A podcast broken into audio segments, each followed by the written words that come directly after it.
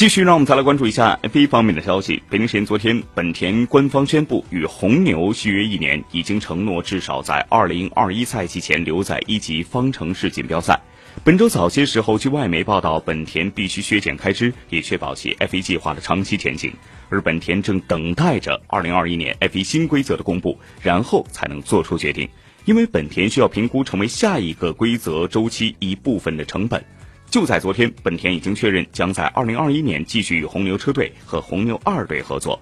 本田与迈克拉伦车队在经历了三个糟糕的赛季之后，在2018年与红牛二队联手，本田重建了与红牛二队的声誉，并以此说服了红牛车队从2019年起放弃雷诺的动力，并与本田达成了两年的合作协议。